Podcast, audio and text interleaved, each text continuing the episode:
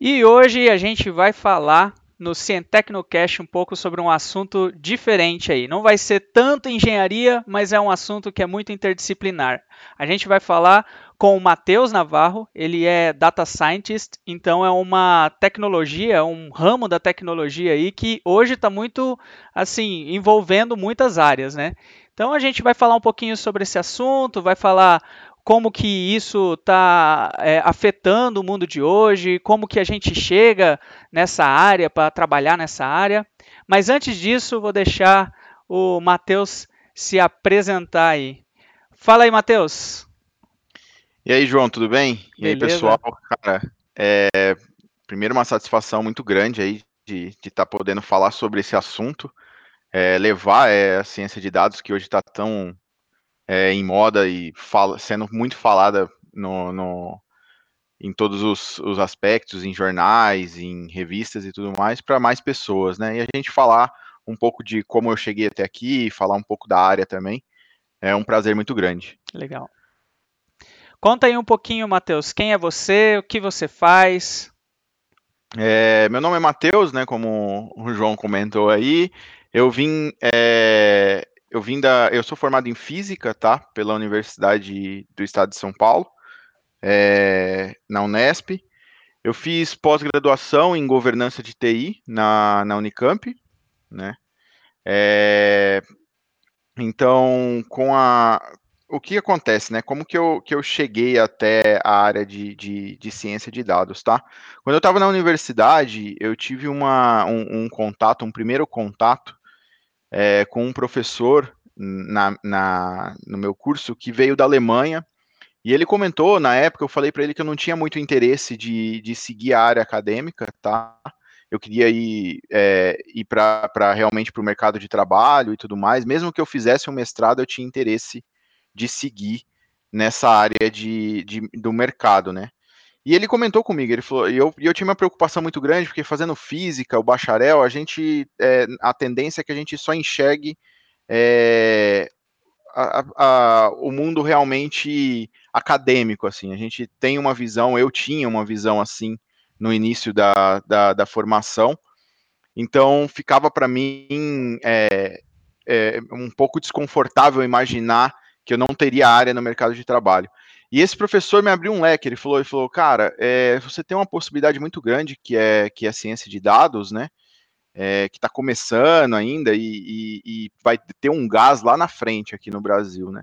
E eu comecei a procurar, né? Na época tinha o Coursera já, o Coursera estava oferecendo os primeiros, os primeiros cursos de R, né, para data science, né, para ciência de dados.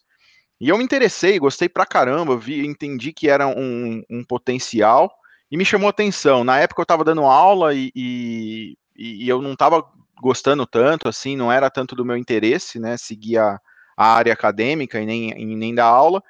E eu comecei a ver uma possibilidade. E grande parte, né, principalmente lá, a gente enxergava data science entrando no, no sistema bancário, né, nos bancos, né, no mercado financeiro.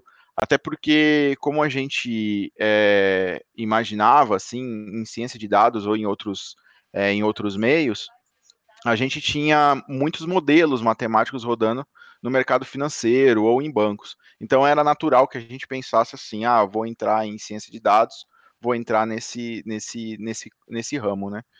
É, o tempo foi passando na faculdade, ao final dela eu estava com, uma, com um leque muito grande, né? Que a gente fala que um curso de ciência natural dá, ou um curso até de engenharia, a gente tem várias ferramentas, vários é, teoremas, e enfim, uma infinidade de, de conhecimento é, matemático, mas de certa forma ainda faltava um pouco daquele aspecto mais voltado para o mercado de trabalho, né? Então, na época, eu comecei a fazer algumas matérias da ciência da computação no final da, da minha graduação. Que ano que foi e isso, mais ou menos, Matheus? Foi mais ou menos em 2016, mais ou menos. É, 2016, 2015 e 2016, tá? Que eu estava terminando ali a, a, a, a parte da, da, da graduação e fazendo algumas matérias da ciência da computação. E nessa época eu, eu, eu, acabei pegando um gosto muito grande pelas linguagens de programação e eu já estava com interesse nessa parte de data science, né, a parte de, de ciência de dados. Só que eu sentia que faltava ainda para entrar no mercado de trabalho, eu sentia que ainda as empresas pediam um curso de tecnologia de alguma forma para agregar, né? É, só o curso de física ou só o curso de matemática, ainda eu sentia um, por, um pouco o mercado é, fechado nesse, nesse aspecto. Então eu me, eu, eu me preocupei em procurar algum curso de, de pós, né? Eu achei esse da Unicamp na época em Limeira, que eu estava em Rio Claro ali fazendo a, a Unesp. É, e aí eu, eu me identifiquei, eu falei assim, putz, a governança de TI é uma coisa que é, dá uma focada, dá uma, uma, um aspecto de tecnologia que pode me ajudar no mercado, né? E aí eu comecei a procurar empresas menores, eu falei assim, putz, é, vou tentar procurar empresas que estão começando, que estão é, saindo. Na época começaram as fintechs, né? As fintechs começaram a aparecer no mercado nessa época, em 2017, 2016 ali, começou a aparecer bastante, né? Começou a ter essa demanda, começou o Nubank ganhar uma força muito grande no Brasil também.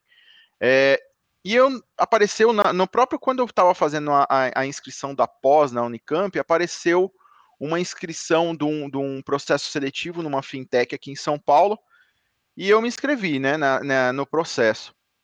Eu vim, estava fazendo algumas outras entrevistas já em São Paulo, vim para fazer essa entrevista nessa empresa, e no dia que eu recebi a resposta da Unicamp de que eu estava é, é, apto a fazer a, a pós lá, eu recebi também que eu estava apto a trabalhar em São Paulo nessa, nessa empresa, né? É a Geru, é uma, é uma empresa, é, de, é uma fintech, ela, ela existe até hoje também, ela é de crédito pessoal, né? E eu passei dois anos lá trabalhando como data science, né? Eu entrei realmente como com, para a ciência de dados lá para trabalhar com modelagem de crédito. Então eu já tive, já tive esse primeiro viés, já esse primeiro contato com o crédito pessoal, né? Que é uma coisa ligada ao varejo, é, é, é uma, uma uma parte de realmente de, de concessão de crédito, né? Só, é, só assim, toda... para entender melhor, o que, que é uma ah, fintech? Ah, sim. Uma fintech é, é, uma, é uma. Imagina assim, os bancos, eles possuem diversos produtos, né? A gente tem crédito pessoal, tem cartão de crédito, é, tem financiamento de veículo, tem, enfim, financiamento de imóvel, tem, tudo, tem tudo isso. É, o que acontece? A fintech, imagina que é um pequeno braço disso.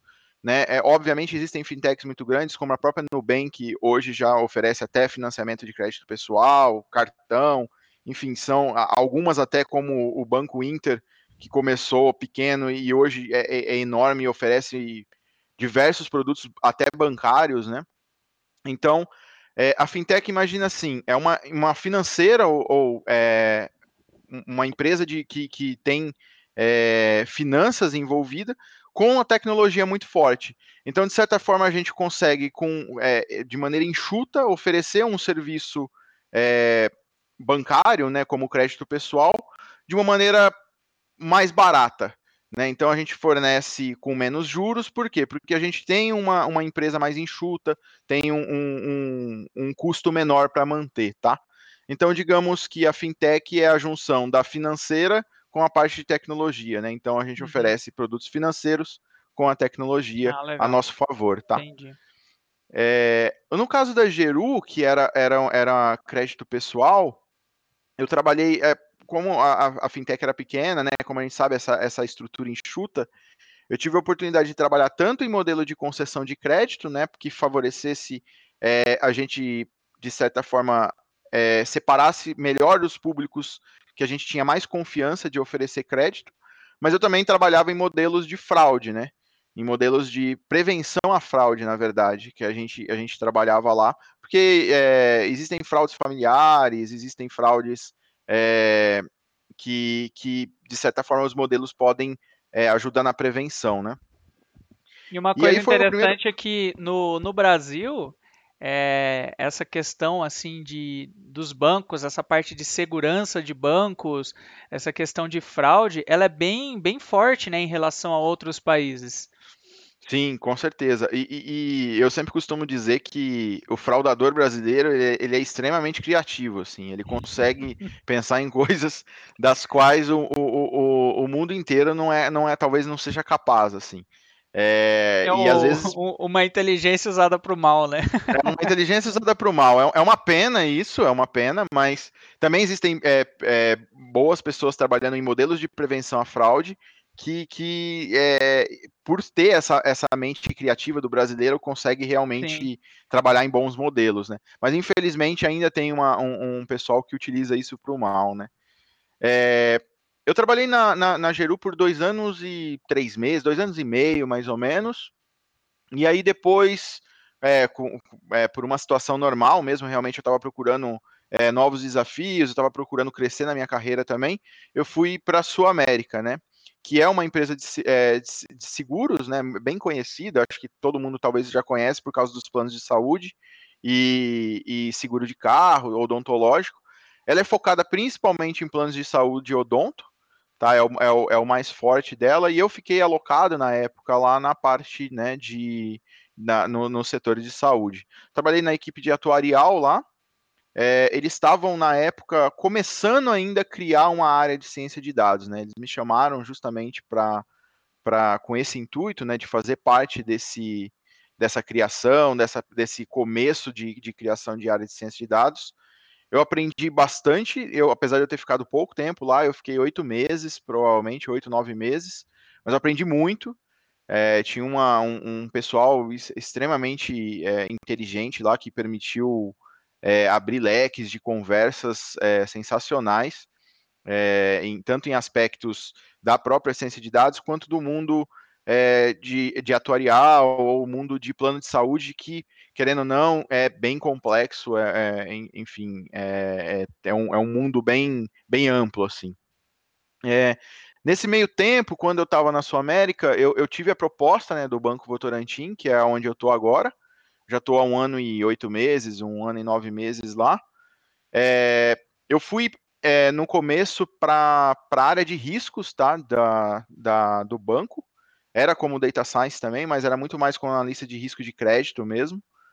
É, o motivo era que o banco está numa, numa ascensão é, total, assim, de, de realmente usar, de ser data-driven, né, que é realmente utilizar o dado é, a seu favor, que é uma empresa data-driven, é realmente extrair o máximo que você pode de negócio a partir dos dados, tá? Que a gente tem. É realmente é, extrair da matéria prima lá, da matéria bruta, que é o dado estruturado ou não estruturado, é, modelos de negócio ou tomadas de decisões que vai nos colocar na frente de nossos concorrentes, né? É isso que, que é, a ciência de dados acaba fazendo. Então eu fui para trabalhar na área de risco de crédito, principalmente focado em, em financiamento de veículos, né? E depois eu tive a oportunidade de trabalhar agora, que é onde eu estou, com a área de cliente e cobrança na área de, de ciência de dados também, né? É, é, é, e, e, lá eu estou trabalhando atualmente com modelos de linguagem, né, de voice analytics. Então eu trabalho com uma ferramenta que é de speech to text, que na verdade a gente é, tem a possibilidade de é, reconhecer padrões de voz, a gente tem a possibilidade de trazer é, áudios entre pessoas e o banco e analisar essas vozes, pro, pensar em modelos de linguística, tá? Que a gente chama de NLP, né? Que é linguagem de processamento natural. Então a gente utiliza vários modelos, né, né lá dentro do banco nesse, nesse que, que é dessa gama, tá? É, e esse é um pouco da. Eu falei bastante, mas é um pouco da minha trajetória aí que eu tô agora. Não, legal, cara. É uma trajetória assim que você vai. Cada lugar que você entra, você aprende uma coisa nova e aí você vai sempre adaptando para desenvolver coisas novas, né? Então Isso, é um exatamente. negócio bem bacana. E uma coisa que, é, que às vezes assim é, é engraçado a gente lembrar, né? Bom, o Matheus eu conheço ele lá do colegial, né? A gente estudou Sim. no segundo ou terceiro colegial.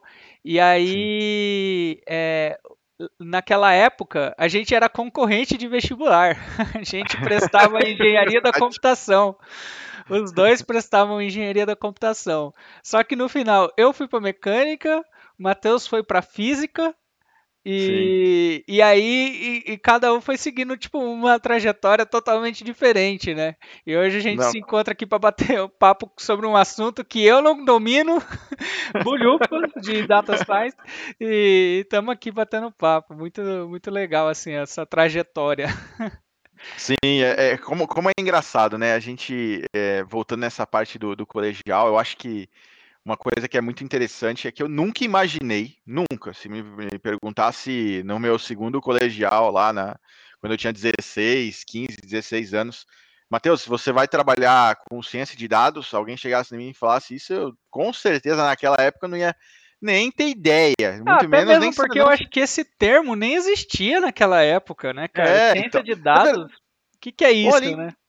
É, Então, né, é, é, pra, pra gente ver, né, esses dias eu, eu tive uma, uma curiosidade, eu tava lendo um livro que até me falhou, me falha a memória agora qual, onde, onde foi que eu li, que eu tava lendo sobre ciência de dados e, e o contexto da palavra, né, de data science, que hoje, realmente, é, muitas pessoas, muitos jovens e, e a gente, todo mundo no, no total, acaba escutando com muita frequência, né, Uhum. mas é, a gente se, eu, eu fui me per- perguntar a etimologia da palavra, né? Eu falei, ah, onde é que ela surgiu? Quando surgiu?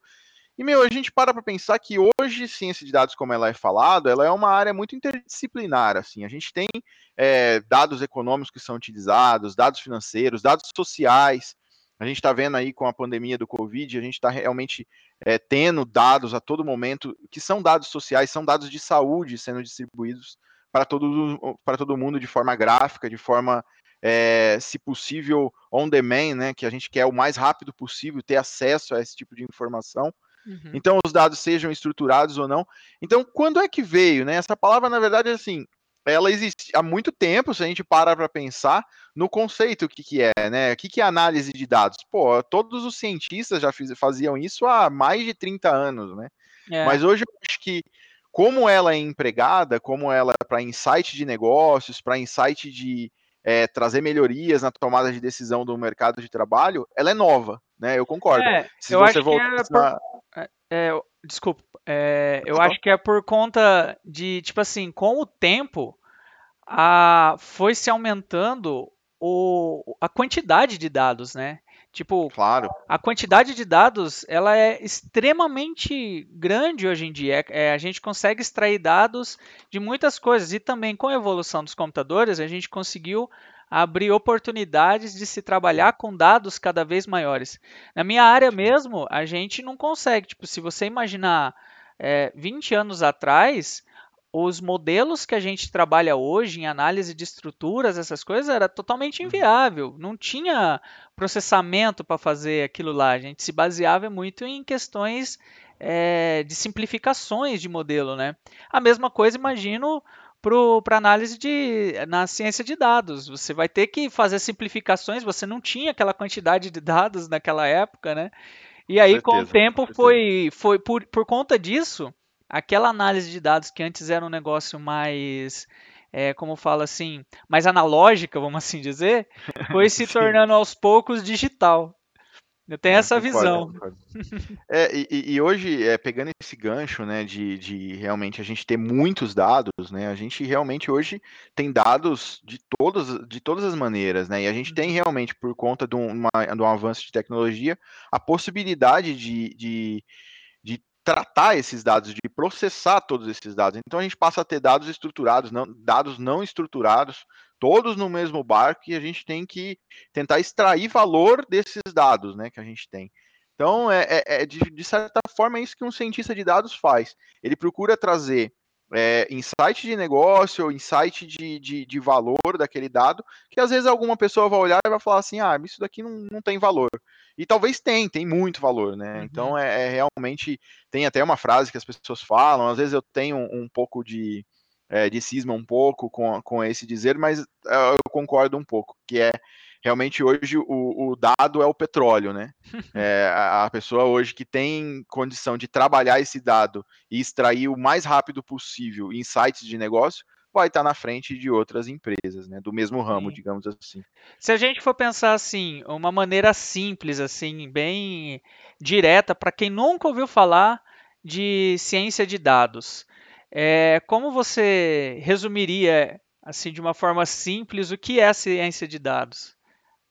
Olha, um cientista de dados hoje, ele tem, talvez de uma maneira simples, seria o cara que pega um dado que não tem valor, estuda ele, extrai um, um, um, um conhecimento daquilo, detecta um padrão, tá?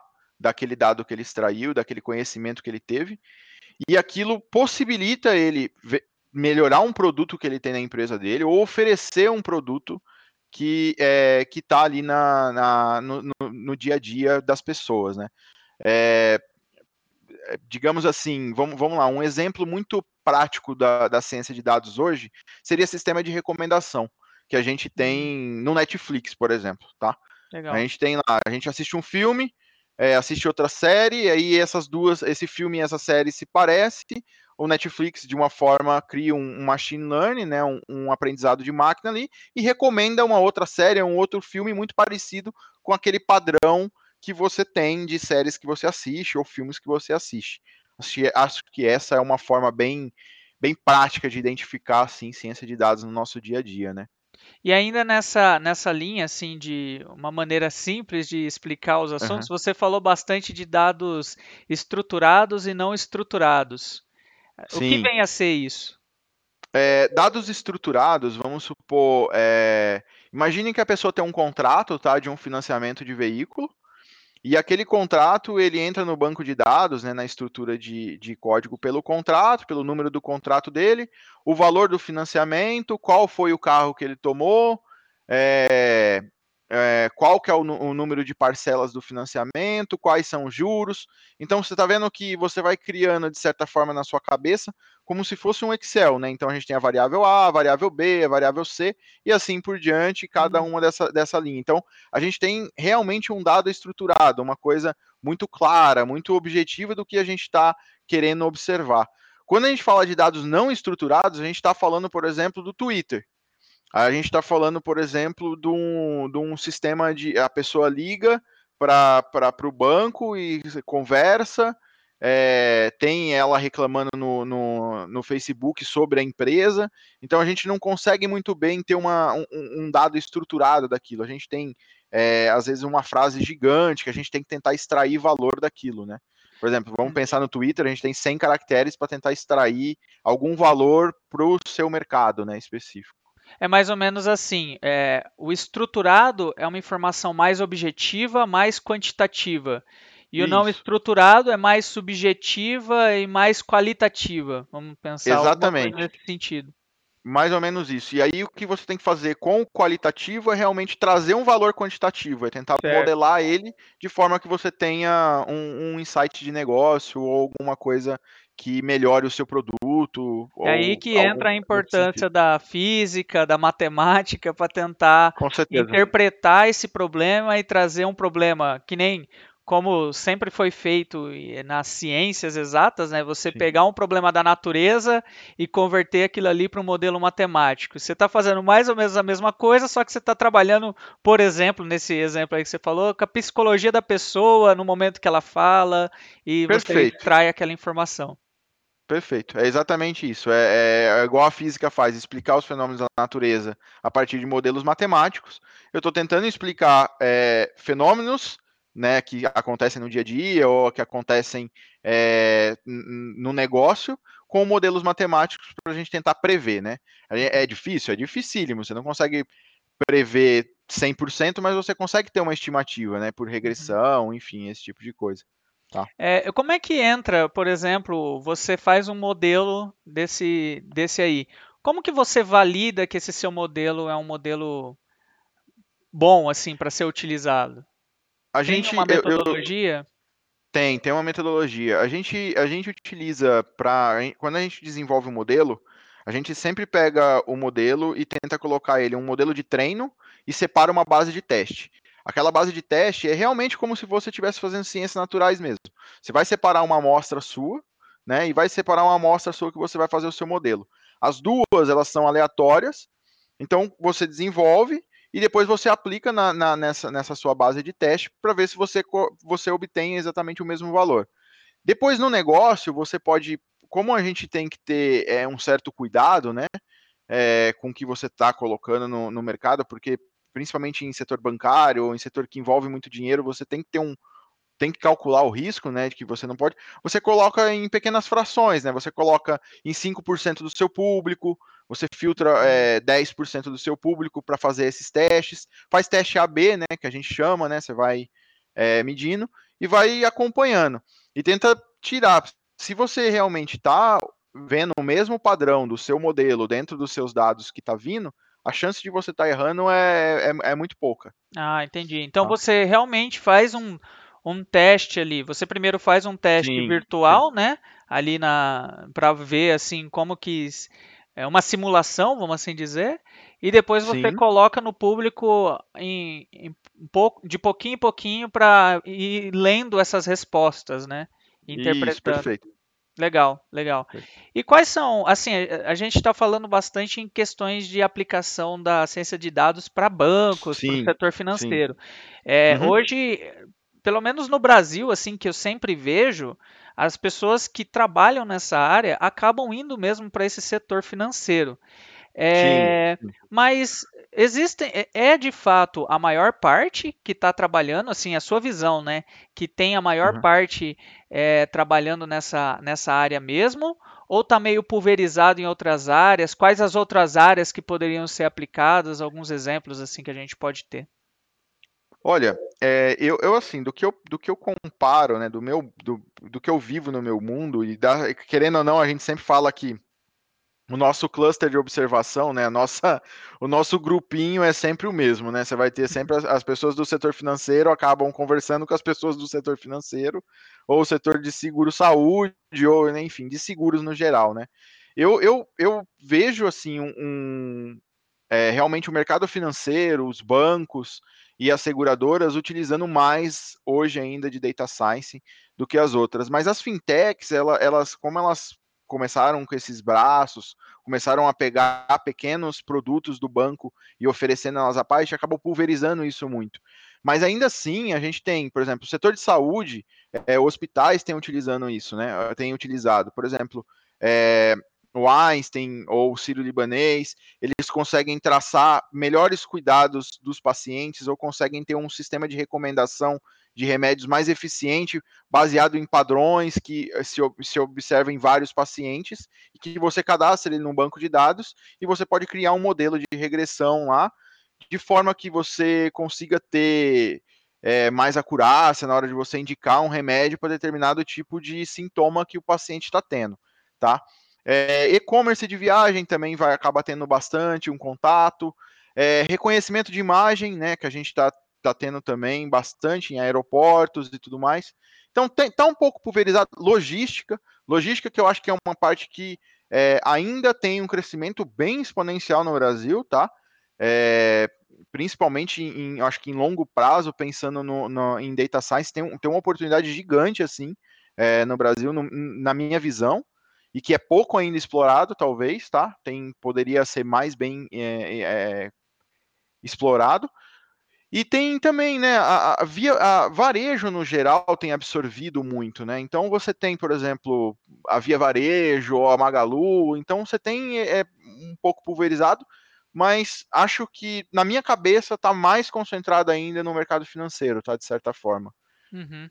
Tá mais, tá mais enraizado. Acho que está um, um pouco mais, é, mais à frente do que os outros. Mas acho que é uma coisa que deve é, realmente pulverizar, tá? Deve ser mais abrangente num longo prazo aí. E, então, assim, por conta de ser tantos setores, né? É, a gente uhum. vê, por exemplo, é, você falou de reconhecimento né, facial. A gente vê na sim, China, né? Tem, tá bem avançado isso na China, sim. por exemplo. Alguns outros países estão cada vez mais adotando essa tecnologia. Então, assim, a gente começa a ver sempre um envolvimento é, em, em, três áreas principais que eu enxergo, né? Que é Sim. o banco, o, a segurança e você tocou no, no assunto da medicina, né? E tipo, o, tem, existem outro, outros, é, existem outros hospitais, outras tecnologias que são aplicadas em hospitais que conseguem trabalhar com esses dados e fazer algumas correlações de, é, de dados dos pacientes né, com possíveis doenças, para auxiliar o, o, o, o, médico né, na hora da tomada de decisão, levantamento de estatística e tal. E hoje Sim. a gente vê uma grande importância nos tempos que a gente está tá vendo hoje, por exemplo, no caso da, da pandemia, né?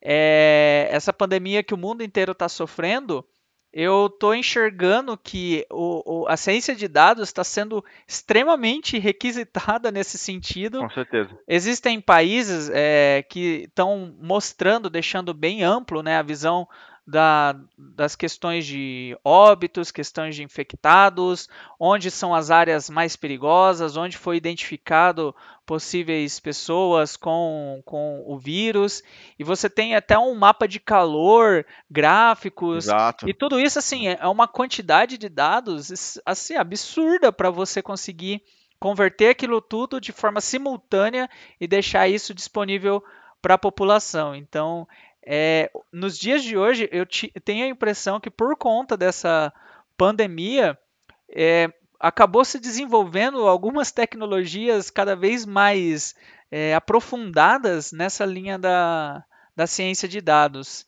Não sei se você concorda Sim. comigo. Concordo, concordo. Principalmente para a saúde, tá, ô, ô, João? Eu acho que vai ter um, um, uma, uma melhora, assim, principalmente em compartilhamento de dados entre é, continentes, né? A gente percebeu que com, com o Covid a gente precisava de unir força não como o Brasil e Estados Unidos, mas como raça humana, né? Então a gente precisava realmente de ter esse compartilhamento desse dado é, em tempo real. Então, quanto mais a gente conseguisse ter realmente acesso, todo mundo, aos dados, a gente conseguia pensar em melhores formas de ajudar nós mesmos. Então, acho que levanta uma discussão muito mais no sentido de é, o que a gente pode fazer em conjunto, né? O, qual que é o benefício que a gente tem? Então, ciência de dados na área de saúde, acho que tem um, um, um leque muito, muito social, muito importante aí, que vem vindo para longo prazo, tá? Concordo plenamente com o que você falou. Legal. E, e nessa, nessa, nessa linha, é, eu não sei se as ferramentas que você falou se aplicam para todo é, para todos independente da área que você vai trabalhar. No caso você falou aí de algumas ferramentas até de reconhecimento de fala. É, essas Sim. ferramentas que você utiliza no dia a dia é, elas são ferramentas que são assim abrangentes para outras áreas tecnologias da, do, da ciência de dados ou é restrito porque você trabalha hoje eu vou, eu vou separar em duas, em, em espécie de duas perguntas, assim, porque eu acho que vale, vale a pena, principalmente para quem está querendo, por exemplo, entrar nesse mercado, né? É, de certa forma, as linguagens de programação que a gente utiliza dentro de ciência de dados, elas são muito conhecidas tanto pelo meio acadêmico quanto para outras pessoas que têm interesse na área de programação de forma geral, que é, é as linguagens principais, tá? A primeira delas é Python. Acho que hoje é, muito se fala na linguagem, sabe-se que é uma linguagem. Tá em alta. É, é, tá em alta, exatamente. É, é, é uma linguagem simples, que as crianças já têm começado a ter esse primeiro contato com a linguagem, por ela ser uma linguagem limpa, por ela ser uma linguagem que a gente chama linguagem clean, né? Que é aquela linguagem que é identada, ela é fácil de você ler, ela é muito pura e ela tem uma cacetada de biblioteca. As pessoas realmente ela tem uma comunidade muito forte. Então, essa comunidade muito forte faz com que é, você tenha bibliotecas que te facilitem trabalhar. Então, Python é uma linguagem assim que, dentro de ciência de dados, se a pessoa conhece, realmente ela abre um leque enorme para trabalho.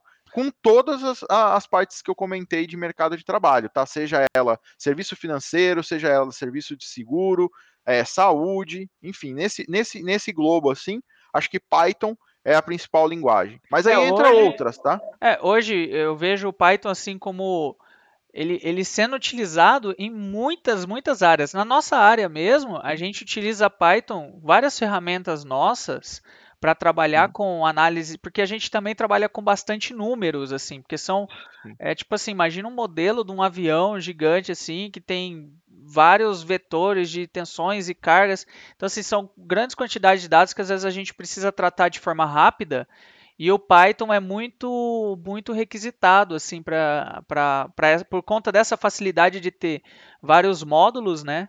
Então, é, são módulos específicos de, de cálculo. Ela é uma linguagem gratuita, então, tipo. Ah. no, no, você não, não precisa comprar um pacote de dados ali para você utilizar. É, as Hum. funções, né? Funções assim, você não precisa programar a função inteira. Você consegue, com bibliotecas, né, utilizar várias funções que já estão pré-programadas, validadas. Sim, E, e, e por conta disso que você falou também, que eu acho que é o que deixa a linguagem mais forte ainda, que é a questão da comunidade, né? Muita gente utilizando, é, desenvolvendo coisa nova, melhorando a ferramenta, e você tá com uma dúvida, você acha um, um tutorial, alguém explicando, então é, ela é muito utilizada tanto na, na ciência de dados, como na engenharia, como é, em vários outros setores que dependem de, de grandes números e automatizações, né? Sim, com certeza. É, Python, eu acho que é, provavelmente vai se tornar, ela cada, cada ano que passa ela cresce mais, a não ser que surja uma, uma nova linguagem de programação. E gente, eu não duvido disso, tá? Mas, mas eu acho que ela tem um leque aí para crescer muito, Uhum. é, ainda mais, mais do que ela já é, porque ela realmente destoa das outras, assim. É, ela é um crescimento muito, muito exponencial, né? Quando a gente olha comparativamente. E é o que eu, que eu falei, é, que a gente estava falando aqui, é realmente uma. Por uma comunidade muito grande, isso faz com que a gente tenha é, uma facilidade muito maior de tirar dúvidas, né? Você alguém já passou por aquele problema, as pessoas já, já, já resolveram ele, ou se for um problema muito grande, alguém talvez já até criou uma biblioteca específica para aquele teu problema. É, Então, é, abre um leque de aprendizado muito grande. E só pela documentação que você tem no, no, na, no Python, que é toda aberta, é, facilita demais, facilita muito assim para quem está querendo aprender. Então, se eu tivesse que indicar, era, é realmente uma linguagem hoje que na universidade não, infelizmente, é, não é tão tocada no assunto, as pessoas é, no, no, ensino no Brasil ainda fica um pouco a desejar, porque acaba ensinando Fortran, C, é, que eu não tenho nenhum problema com essas linguagens, eu acho elas extremamente importantes, mas acho que era importante também, de certa forma, é, dar um pouquinho desse, de, de, de, linguagens mais modernas que o mercado, de certa forma, adota. E a própria comunidade científica também tem adotado uma muito Python, né? atualizada, né? Então, exatamente, dá uma atualizada no currículo aí. Se, a, pegando gancho, né? Além do Python, meu, é, tem R, o R é uma, é uma linguagem muito utilizada, tá no meio acadêmico, e ela também é utilizada em ciência de dados. É, SQL, que acho que SQL para estruturar, para banco de dados estruturado, é, não tem como fugir. A gente é, sempre vai, tá, vai ter um contato ali com essa, com essa linguagem, né, que é realmente leitura de banco de dados. E acho que essas são as três principais, assim, que, que a pessoa, se tiver um conhecimento, já abre um leque muito grande para trabalhar com ciência de dados, tá? É, no, no, no meu entendimento. Legal. Mas no dia a dia, quando você está tá utilizando, né? Você, como Sim. que é tipo esse dia a dia nessa nessa área? Porque você, por conta de ser muito digital as coisas ali, você consegue trabalhar bastante coisa em home office, independente Sim. dessa época da pandemia, você tem essa possibilidade de trabalhar à distância. Como que é esse dia a dia aí do trabalho assim? Você senta ali, começa a fazer e qual que é a sua entrega, vamos assim dizer? Sim, é, vamos, vamos lá. Eu vou falar da onde eu estou agora, como que a gente trabalha, tá? É, a gente quando a gente tem um projeto principal, a gente separa ele, né? Então a gente tem sempre uma, uma coisa que a gente chama sempre de entrevista de negócios, né? Que a gente realmente tem que entender a área cliente, aquilo que a gente quer oferecer para para de, de, de, solução para ele. E isso o cliente é, é, duplo, né? É o cliente fora, que é o cliente que o banco tem, mas o cliente que a gente tem como área parceira, né? Alguém do banco está precisando de uma ajuda da área de ciência de dados e a gente vai oferecer um modelo que ajuda eles, né? É, a, a melhorar alguma coisa. Então a gente tem essa parte de entrevista de negócio. Depois a gente realmente tem acesso a todos os bancos de dados, né? Todos os dados que a gente tem no banco e a gente começa a fazer o que a gente brinca dentro da área de catadão, né? A gente começa a pegar dado aqui, dado ali, começa a ver o que faz sentido é, para o nosso modelo de negócio, para o que a gente está buscando. E depois que a gente tem uma base que a gente trabalhou, que a gente montou ali um, um grupo, uma amostra de treino, uma amostra de teste, a gente começa a trabalhar um, um modelo específico. Pode ser uma regressão logística, pode ser uma rede neural, a gente pode clusterizar também em determinados públicos, categorizar, sei lá, por exemplo, talvez lá, é, clientes insatisfeitos, clientes extremamente satisfeitos, é, clientes que, que a gente tem uma oportunidade de oferecer um produto novo no futuro, esse tipo de coisa, a gente clusteriza eles também, né? Então, acho que meu dia a dia se resume no, quando eu entro no, na, na, máquina, né, na, na, no meu computador. É, eu, é, aliás, um ponto muito importante, eu posso trabalhar 100% realmente de home office, eu não, não fui impactado em termos de trabalho pelo, pelo Covid. É, o, o, banco já adota essa, essa filosofia, inclusive, né? Desde quando eu entrei, a gente já trabalha dois dias é, de home office na semana é, e três dias ia para o banco. Então é, a gente só estendeu o, o, a semana quando uhum. passou a ter a pandemia, né? A gente passou trabalhar cinco dias ao invés de, de dois em casa. É, mas quando eu chego no trabalho realmente e eu logo no sistema, eu abro o Jupyter Notebook ou, o Databricks, né, no, no caso da, da, da, empresa ali, que também é, é, como se fosse um JuPy, tá? Eu falei do Jupyter Notebook porque é mais frequente na, na cabeça de quem está trabalhando com Python.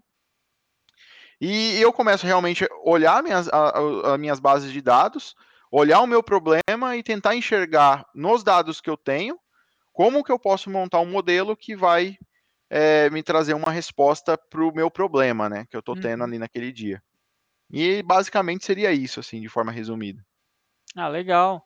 Não, é, tem, tem toda uma rotininha aí para seguir, né? Assim como sim. todo todo trabalho, né? Mas é legal ver assim de outras áreas como que funciona. E, e, e, questão... e aproveita, ah, aliás, ah, é, aproveitando, tem uma, tem, você comentou, né, você tinha perguntado lá atrás, até eu até esqueci de comentar, acho que vale comentar. É, eu, eu, tenho acesso a um, a um speech, speech to text que é, na verdade, você perguntou se poderia ser utilizado só para o banco, né? É, não, não, não precisa ser só para o banco, tá? Qualquer empresa pode contratar. É, um interessante de olhar é do CPQD, no CPQD aqui brasileiro, ele tem, é, no caso do banco, a gente utiliza um, um serviço externo de Israel, mas é, a CPQD aqui no Brasil faz um trabalho fantástico com, é, com uma ferramenta de speech to text, que vale a pena procurar, é bem legal.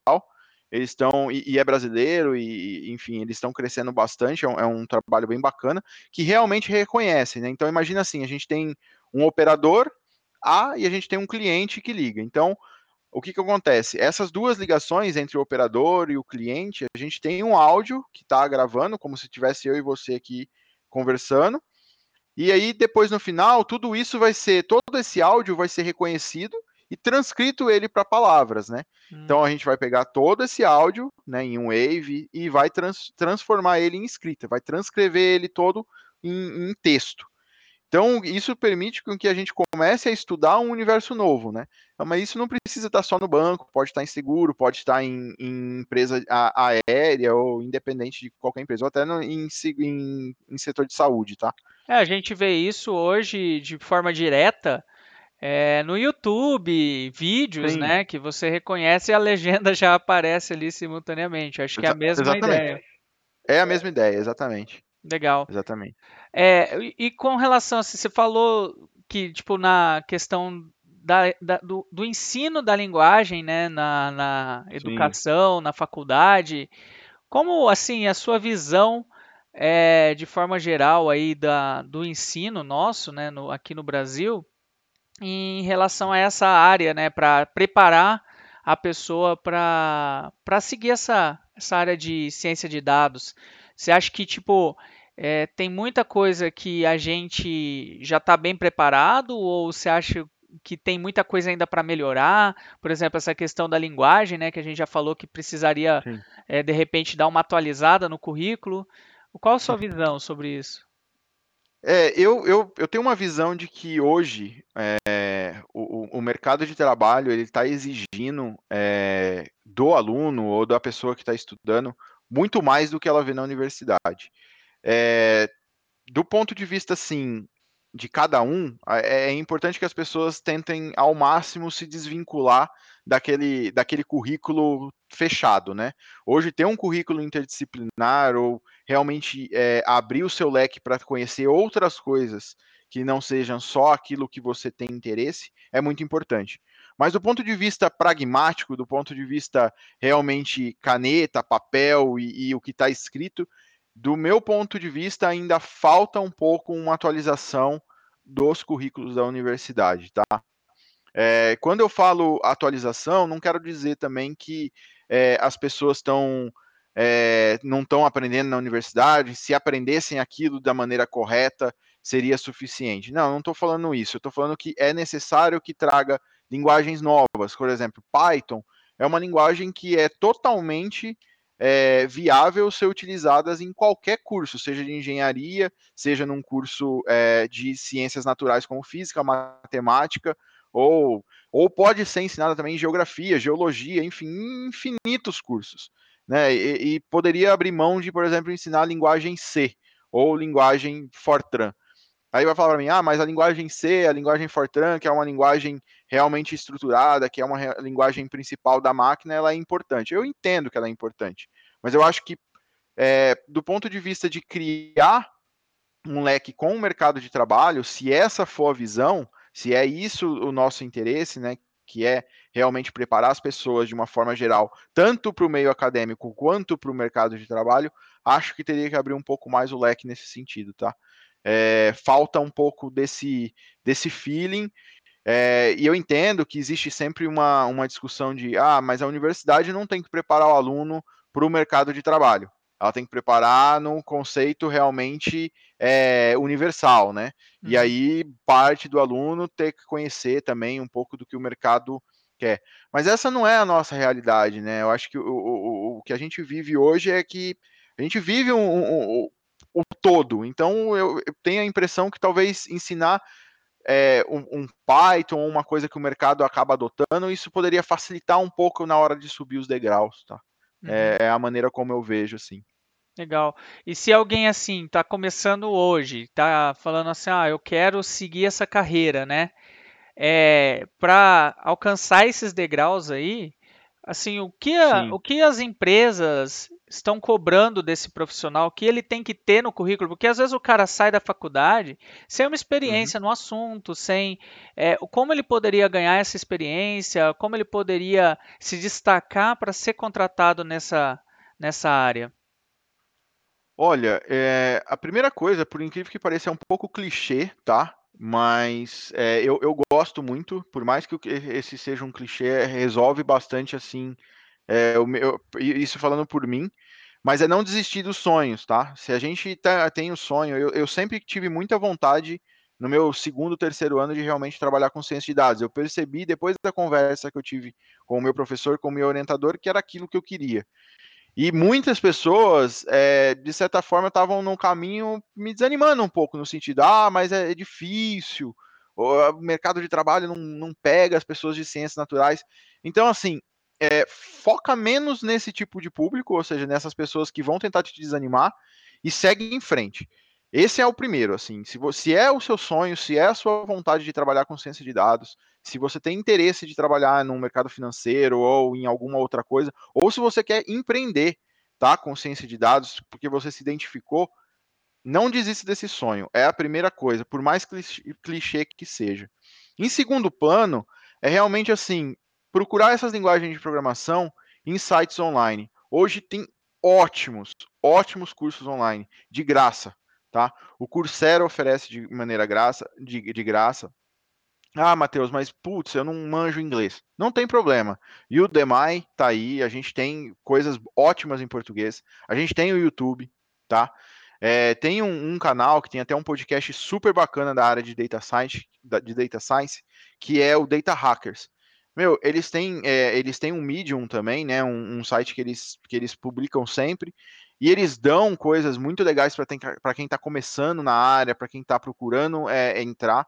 Então, é assim, tem ótimos, ótimos realmente é, coisas online que podem complementar o seu currículo nesse sentido. Então, se você se identificou, putz, eu gostei disso, e a partir aqui do que a gente está conversando, você vai lá, vai procurar e realmente enxergou uma possibilidade de felicidade, porque é isso, né? A gente vai em busca, na verdade, de trabalhar felizes com aquilo que a gente tem interesse. É, pô, gostei, quero saber, quero procurar mais. Começa a procurar cursos, começa a fazer linguagem de programação. Faça o Python. É, você vai ver que ele vai abrir um leque. Você vai começar, talvez, a resolver é, coisas do seu dia a dia, tarefas que às vezes é extremamente maçantes de você fazer até de relatórios da universidade. Você pode acabar automatizando uma pequena coisa com uma biblioteca em Python, ou resolvendo algum pequeno problema seu de, da universidade só aprendendo é, a linguagem de programação. Então, tenta focar um pouco nisso e, e, e realmente não desistir, assim. Acho que é, esse é o principal conselho que talvez eu daria, tá? É, muito legal. E, o, essa questão, assim, hoje tem muitas coisas mesmo disponíveis na internet de graça, Sim. né? O, o próprio Rafael aqui, que participou do, do podcast aqui, né? Foi o primeiro podcast uhum. que a gente gravou. Ele mesmo montou um curso gratuito de Python lá, é, nessa, nessa linha e, e, tipo, são pessoas que você vê que está ali do seu lado, que tem o conhecimento, você, por exemplo, e que usa e que você vê que, tipo, a curva de aprendizado, ela é rápida. Então, sim, é, não sim. só para essa linguagem, mas se você gosta daquele assunto, você acaba tendo uma curva de aprendizado maior, assim, né? Você, você aprende maior. mais rápido porque você gosta. E isso, isso é muito, muito válido, acho bem, bem bacana. E fora, fora essa linha é, mais técnica, assim, né? É, uhum. Você tem um, tem um, um quê de fotógrafo aí. Você curte fotografia também, né? E, e aí eu, eu queria bater um papo também, falar um pouco assim, pô, o cara não pensa só em números, né? Pra você ver, né? Tipo, o cara é de exatas e gosta de uma parte artística, né? E assim como eu também, eu gosto de fotografia, a gente troca aí até umas fotografias bacanas. E Sim. fala aí um pouquinho de onde veio essa vontade de, de fotografar. Olha, não, é, esse, esse é, um, é, um, é um hobby que a gente tem em comum aí, né? Que na verdade acho que até originou essa conversa do podcast aqui. É, tudo meio que talvez partiu da, do nosso gosto pela fotografia, né? E, e, e, na verdade, o, João, é, eu sempre falo que as pessoas elas, elas precisam de um ponto fora do seu dia a dia, né? Acho que todo mundo, acho que isso é, é natural. Algumas pessoas enxergam em ler um livro no, no, no final do seu dia para se desligar. Outras pessoas procuram é, jogar um videogame, é, cozinhar, enfim, uma infinidade de coisas. Eu enxerguei na fotografia isso, né? Eu enxerguei realmente é, a possibilidade de me desligar um pouco daquele mundo realmente matemático, de modelo e tudo mais, é, para uma coisa que é muito mais artística, como você falou, né? Eu tenho um, um, um, um gosto enorme assim pela, pela fotografia, porque ela me permite é, retratar momentos, sabe? E, e, gravar aquele momento. Às vezes gravar uma felicidade daquele de ver aquilo e tentar retratar o máximo fiel àquele meu sentimento. Então eu acabei gostando muito da fotografia nesse sentido, né? É um momento que parece que eu me desligo, eu olho para minha câmera, eu olho para a lente e eu faço a foto ali e, e, e, sei lá, parece que eu não estou pensando em nada mais do que o que, que eu estou tendo de resultado.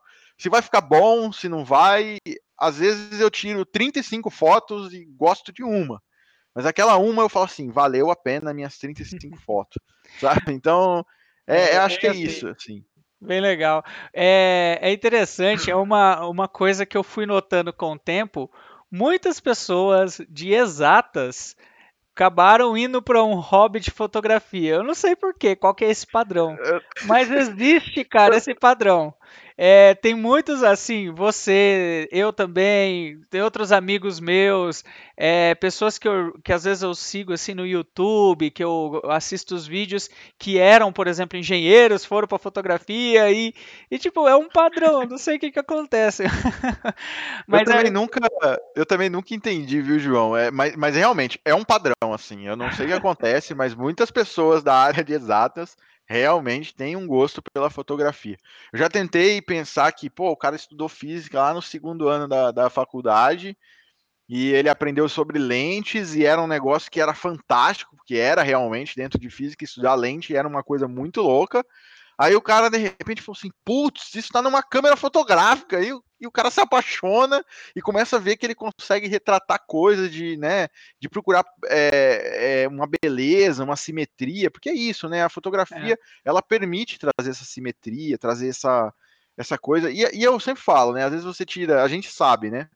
É, às vezes você vai lá, tira uma foto daquele momento e você pode voltar 50 vezes. Você não vai conseguir tirar vai outra foto daquela. Não. Você não vai reproduzir. Não, não vai conseguir. Porque a fotografia não é só aquela imagem que você está vendo, né? Tem todo o sentimento por trás dela ali. Sim. Que, tipo, por exemplo, quando eu, eu gosto muito de fotografia de paisagem, né, de viagem assim. Então quando eu, também. eu vou para essa para essa linha, quando eu chego lá no lugar, você passa perrengue, é, anda 20 quilômetros e sobe montanha e desce montanha, e para você chegar num lugar assim, você pega e fala, pô, depois de tudo isso, você clica a foto. Às vezes quem está vendo a foto é só uma foto, só que tem todo aquele percurso que você passou por ali, e você fala, poxa, que legal, né? Deixa eu registrar é, essa beleza que eu estou tentando ver aqui. Nunca vai ser igual a nossa vista que a gente está vendo ali na, ao vivo, mas o sentimento por trás sempre tem uma história atrás daquela foto, né? Isso que é legal. Sim, sim. É, é, é, e é isso, eu acabei me apaixonando, assim, pela, pela fotografia. Já tô, sei lá, eu acho que eu tô até na, desde a faculdade, desde o, antes até um pouco da faculdade, é, eu já tava com esse, com esse hobby. Na faculdade ficou muito forte, eu não, eu não cheguei a comentar aqui, mas é, quando eu, eu tava com o pessoal na República, a gente tentou abrir a nossa empresa, né? E a gente oferecia de tudo, assim, né? Então, e, e fotografia também estava lá, entendeu? Porque o negócio era empreender, então a gente, a gente oferecia até serviço de fotografia. E acabou ficando uma coisa uma coisa frequente que eu fui cada dia mais gostando, né? Gostando mais.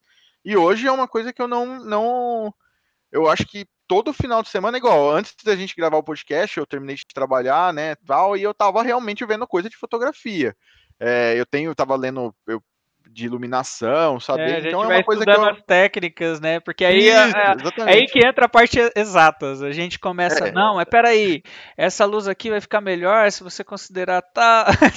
É, exatamente, exatamente. É. Legal. Essa é a importância de ter um hobby, né? Como você falou, né? Você ter um uma válvula de escape depois de um Sim. dia assim, um, um, um, padrão que você segue todos os dias ali, você trabalhar com alguma coisa diferente. Legal, cara, bacana. Exatamente, exatamente.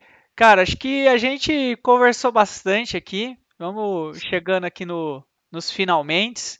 Queria que, tipo uhum. assim, você tentasse deixar aí uma, uma mensagem, né, para quem quem está querendo seguir essa, essa linha, o pessoal que chegou até aqui, né, ouviu até aqui, porque nem todo mundo ouve o podcast inteiro, mas para quem chegou até aqui, os campeões, qual, qual que é a mensagem que você poderia deixar para o pessoal?